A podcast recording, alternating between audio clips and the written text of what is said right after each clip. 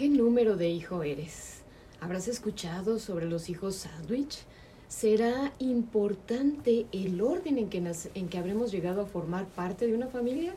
Hoy, Para Vivir Mejor, el orden de nacimiento. Comenzamos.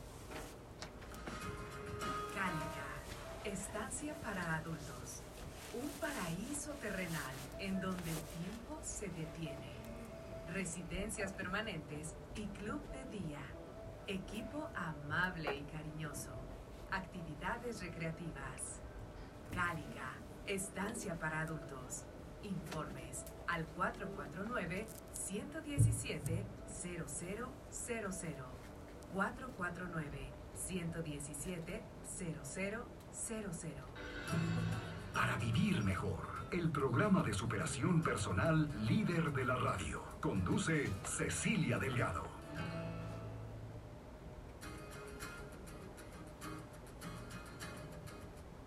Hola, ¿qué tal? Buenas tardes. Y bueno, pues les doy la bienvenida a este su programa y también quiero comentarles que deseo que pase usted una excelente noche, esta noche de 15 de septiembre, sea como sea que usted vaya a celebrar o si simplemente se va a quedar en casita, bueno, pues que se quede y que la pase súper. Pero ahorita, ahorita quédese con nosotros y acompáñenos. Vamos a platicar acerca del orden de nacimiento. ¿Qué importancia tiene? ¿Será importante si yo soy el hijo mayor o soy el hijo más pequeño o quizás fui el hijo de en medio. ¿Qué importancia tiene esto en mi desarrollo y en mi estar como eh, ser humano ya a lo largo de mi familia. Vamos a darle la bienvenida a Lili Escoto Villavicencio. Ella es psicóloga y directora de Desde el Corazón. Lili, bienvenida, buenas tardes. Hola Ceci, buenas tardes. ¿Qué tal todos? Un gusto estar aquí en este día tan especial para nosotros, ¿verdad? Estoy muy emocionada. Así es, excelente. Y, y bueno, pues también todos muy contentos y con un tema interesantísimo, Lili, este de el orden de nacimiento, que a veces no Mm, vamos, no lo reflexionamos hasta que realmente alguien llega y nos dice, ¿te has dado cuenta de, verdad? ¿O qué hijo, eh, qué número de hijo eres? Y entonces me doy cuenta que como mayor, pues tuve ciertos roles, que a lo mejor como menor, eh, o a veces los mayores se quejan mucho de los menores porque toman ciertas actitudes, pero pues tiene que ver mucho con su orden de nacimiento. Sí, así es. Y luego nos damos cuenta que somos afines o tenemos características en nuestra personalidad muy similares a una persona o hacemos más clic y te das cuenta que, ah, es que es igual, ¿no? Hijo mayor como tú o hijo menor. Entonces, desde, desde ese lugar vivieron este, la vida y aprendieron de estos roles de desempeñarse en una sociedad, en la familia, y entonces ahí es donde congeniamos. Y pues es que la familia es como una obra de teatro en la que justamente se reparten diferentes papeles. Como sabemos, pues no pueden haber dos princesas o dos caballeros o dos villanos, ¿verdad? Cada uno desempeña el papel que le dieron o que eligió. Entonces es como que tu papel de vida, ¿no?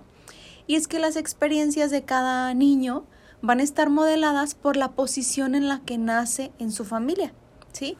Y cada niño pues va naciendo en una familia diferente, porque ¿qué pasa? Que con la llegada de un nuevo hijo, la familia se reacomoda, cada miembro tiene que reacomodarse para hacer eh, lugar para este nuevo integrante. Por ejemplo, pues no es la misma familia este, cuando llega un primer bebé que cuando llega el segundo o el quinto, porque los papás primeros pues, ¿qué, nos pasa? Súper protectores, este, más exigentes, cuidando todo así como que al pie de la letra, con mucho más tiempo para dedicarles, etcétera.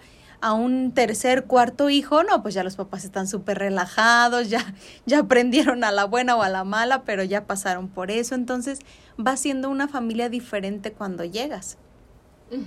claro que sí, entonces esto eh, Efectivamente, o sea, todo, todo va cambiando. Luego hemos hablado mucho del cambio y cómo eh, la familia pues también va evolucionando y los hijos van llegando en pues en determinados momentos de esa etapa de crecimiento, de desarrollo de la misma familia y como bien dices, ya los papás tienen otras experiencias, tienen eh, eh, incluso otros trabajos y todo esto va determinando eh, pues la educación o la manera en cómo este niño se va desarrollando dentro de ese seno familiar. Sí, así es, así qué importancia tiene, pues es que justamente desde la etapa preescolar los niños están tomando muchísimas decisiones acerca de ellos mismos que los van a influir el resto de sus vidas, ¿sí? Ellos inconscientemente al estarse desenvolviendo tanto en casa, en el colegio, en la sociedad en sí, pues están preguntando de manera inconsciente y descubriendo qué debo hacer yo para pertenecer, cuál es mi rol o mi significado en esta familia, en dónde encajo,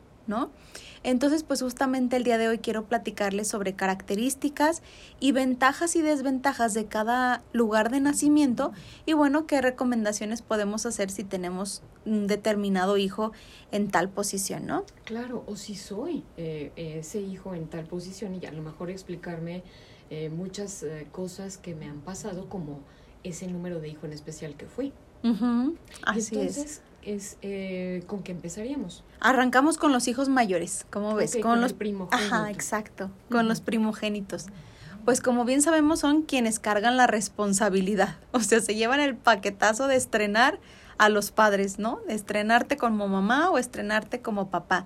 Su lema en la vida es yo primero porque nacen en un mundo pues poblado de adultos en el que toda la atención se vuelca a ellos, ¿no? De los papás, de los abuelitos, de los tíos.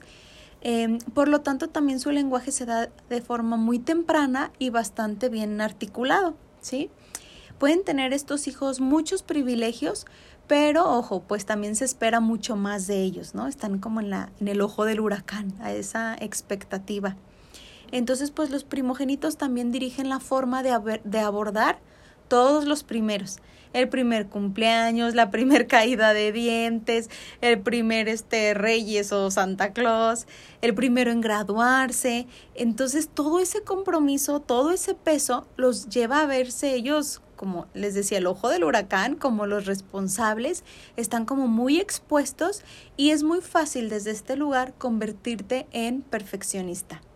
Claro, porque eh, de hecho he escuchado otra frase como a mí me tocó ser, em, eh, bueno, ser puntero y, y el puntero sabemos que le toca ir eh, en cuestión de carreras pues abriendo el aire, ¿verdad? Para que los demás puedan eh, ya no tener tanta fuerza en contra. Y esto, bueno, se podría aplicar porque efectivamente es, pues yo tuve que pelear por permisos, yo tuve que pelear por etcétera, y a los otros ya no les toca, ya les toca mucho más sencillo. Y entonces viene la, eh, el, el regaño o el decir, bueno, es que para ti fue más fácil cuando yo tuve que llorar, tuve que hacer esto, tuve que hacer lo otro y aquello para lograr lo que a ti nada más te dicen inmediatamente que sí. Sí, exacto, nos toca abrir este, como dices, ser, punta de lanza. Y bueno, algunos triunfan en esta búsqueda de la excelencia y suelen ser personas exitosas, pero también otros suelen ser o sentirse, perdón, tan presionados por cumplir estas expectativas que mejor se dan por vencidos, dejan de intentarlo si no pueden ser como los mejores, porque eso es como eh, soy el primero, soy el ejemplo, todos me están viendo, mm, soy el modelo a seguir, entonces pues como por instinto tratas, ¿no? De ser el mejor, mejor, mejor, y es mucha presión. Esto nos va a dar ventajas, claro, por, como por ejemplo que suelen ser hijos más independientes, autosuficientes, muy responsables, eh, exitosos, también suelen ser buenos líderes y como decía, mm, perfeccionistas y que eso pues tiene su ventaja, pero también esta perfección eh, te lleva a, a, desventajas, ¿verdad? Claro, vivir mucho estrés, eh, quizás mucha ansiedad, mucha exige, autoexigencia que por supuesto tiene sus eh, problemáticas asociadas. Sí, la autoexigencia sí es como que nunca es suficiente, siempre tengo que hacer, hacer y dar más, ¿no? ¿Por qué? Porque soy el ejemplo, volvemos, porque todos vienen detrás de mí, porque me están viendo, por las expectativas.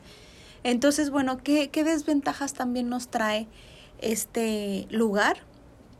Eh, suelen ser hijos que son sol solitarios en ocasiones, porque pues así fueron creciendo, ¿no?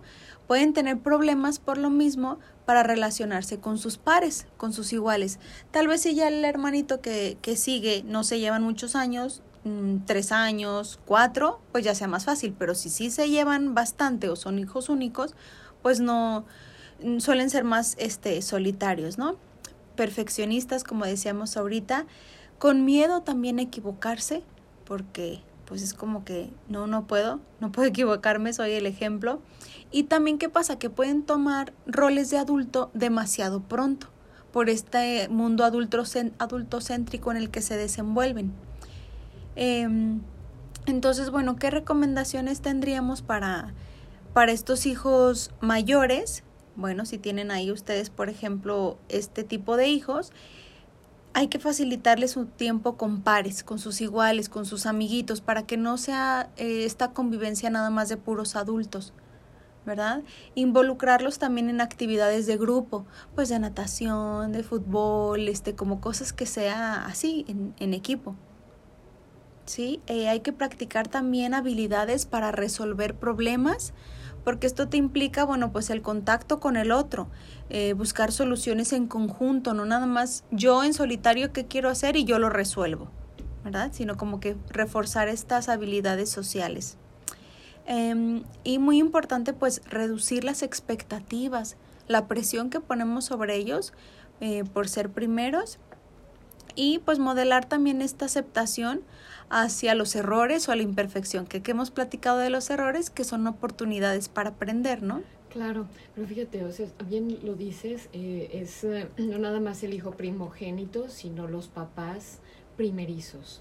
Y eh, así a veces te lo dicen, ¿no? Es que soy papá primerizo, mamá primeriza, y a veces son demasiado aprensivos, a veces son demasiado exigentes, y bien eh, comentas, habría que mm, pues reflexionar, hacer un buen trabajo como para mm, no ser eh, o disminuir un poco, ¿verdad? Esta aprensión o esta exigencia en el hijo primogénito que se me hace un tanto difícil, ¿verdad? Pero bueno, tomando, tratando de tomar conciencia y de eh, llevar las cosas a un equilibrio saludable tanto para los padres como para eh, los, hijos los hijos primogénitos. Sí, porque solemos ser exigentes con las dos partes, ¿no? Tanto con ellos y nosotros como padres.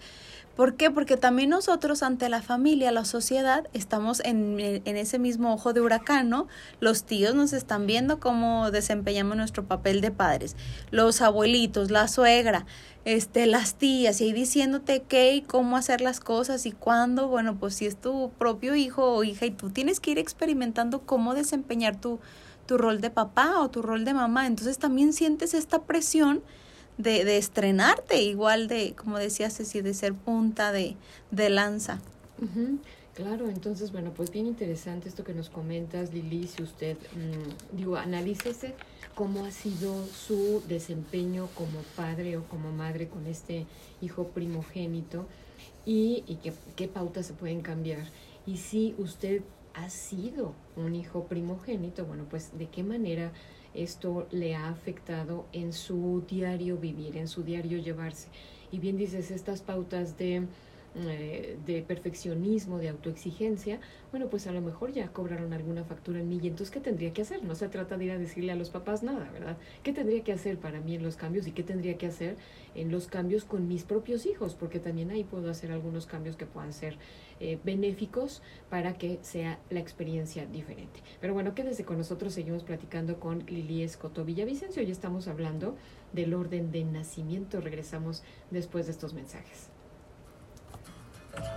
Encuentra el equilibrio emocional con especialistas para vivir mejor.